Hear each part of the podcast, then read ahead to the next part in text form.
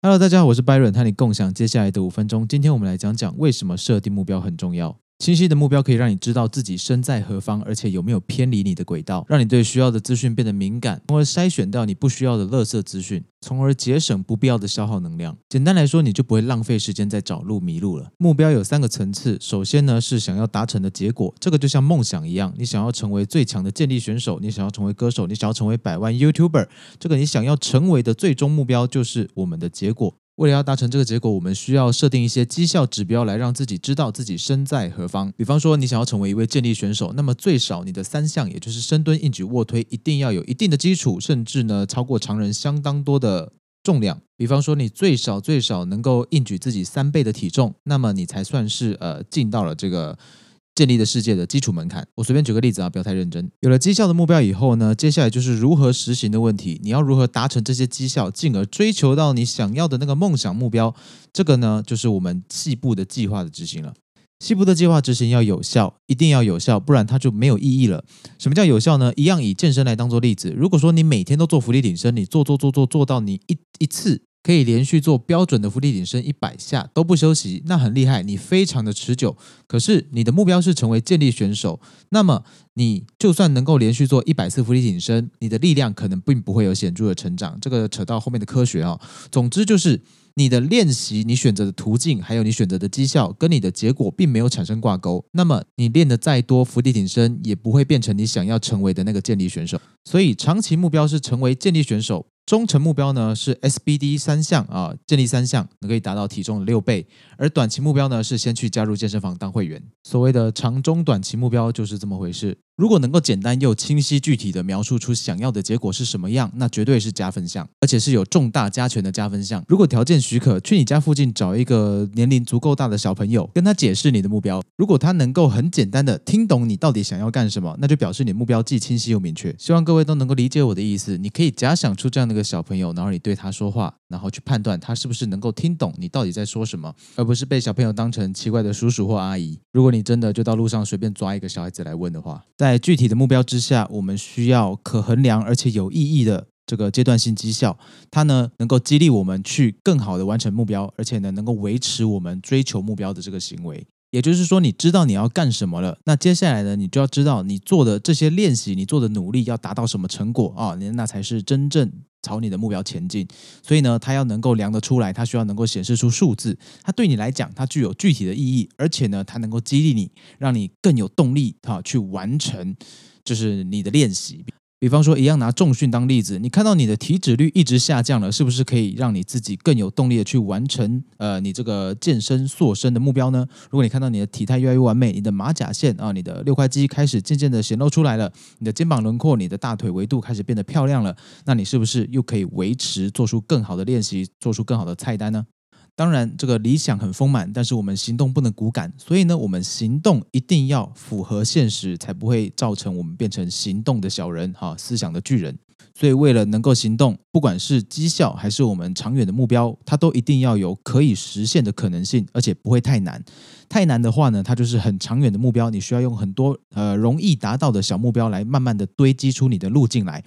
再来呢，你的目标跟你的绩效，对于你的生活、你的财务状况，还有你的想法，一定要有正面的注意。在你前进的过程里面，你所做的事情就会组成你生活的样子，你生活的重心，它一定会很严重的影响你。所以，它一定要有正面的注意，才会帮助你成为一个更正面、更好的人。在我们追求梦想的路上，我们的目标越具体，我们的想象越具体，那对我们来讲是越容易成功的。很奇怪吧？自我催眠是有它的道理在的。当你自我催眠一个良好的、完整的、真实的愿景的时候，你的身体不由自主的也好像你已经做到了这件事情。所以我们在描述梦想的时候，可以尝试用好像它已经真实存在了，它已经实现了这样的一个说法、这样的一个时态、这样的一个文法，去跟未来的自己。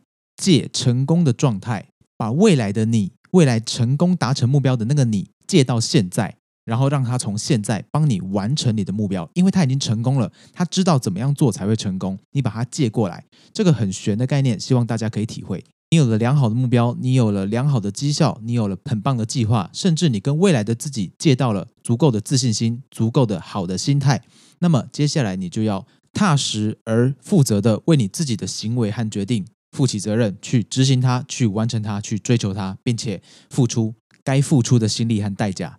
而以上这些呢，我们都需要加上一个期限来帮助我们完成。不要小看你自己拖延的能力，太短的期限你会觉得来不及，太长的期限你会觉得事不关己，还很远，还很久。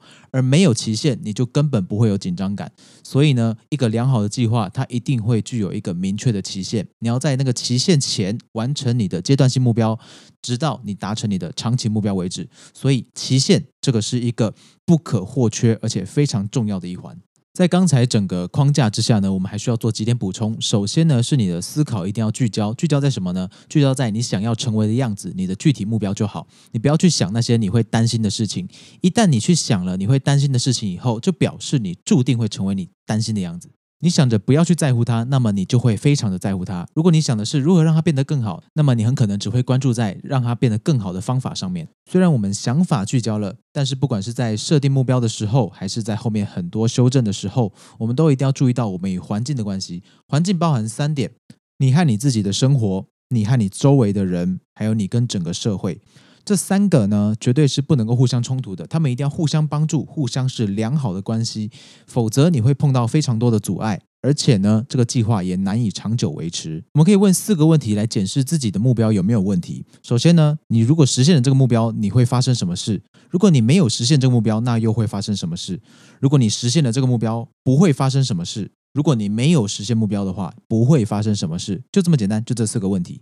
如果你问了自己这些问题，发现你的目标对于环境或者是你周遭某一环有负面影响的话，请你好好考虑，你是不是要调整你的目标，或者是和会因为你的目标而受到负面影响的对象，好好的讨论一下有没有什么更好的做法。那么接下来我们就要讨论到比较现实的问题，就是资源。常见的资源包含时间、金钱、人脉，但是人格特质、专业能力。个性、经验、决心这些等等等等，哈，升值在你脑袋里面的这些软体，它们也是资源，所以不要放弃了你的自我提升，提升你自己也是增加资源的一种方法。好，呃，今天就分享到这边。如果各位还有更深的兴趣的话呢，可以去搜寻目标设定法，好，就会找到这个 SMART 目标设定法，或是其他等等等等相当好用的一些目标设定的方法。那今天分享呢，就是我觉得最好用、最完整的一套。希望大家都能够有所得。我是 Byron，我们下一次啊再分享一些其他的这个读书心得啊书斋，希望大家可以带点有用的东西走。那再见，拜拜。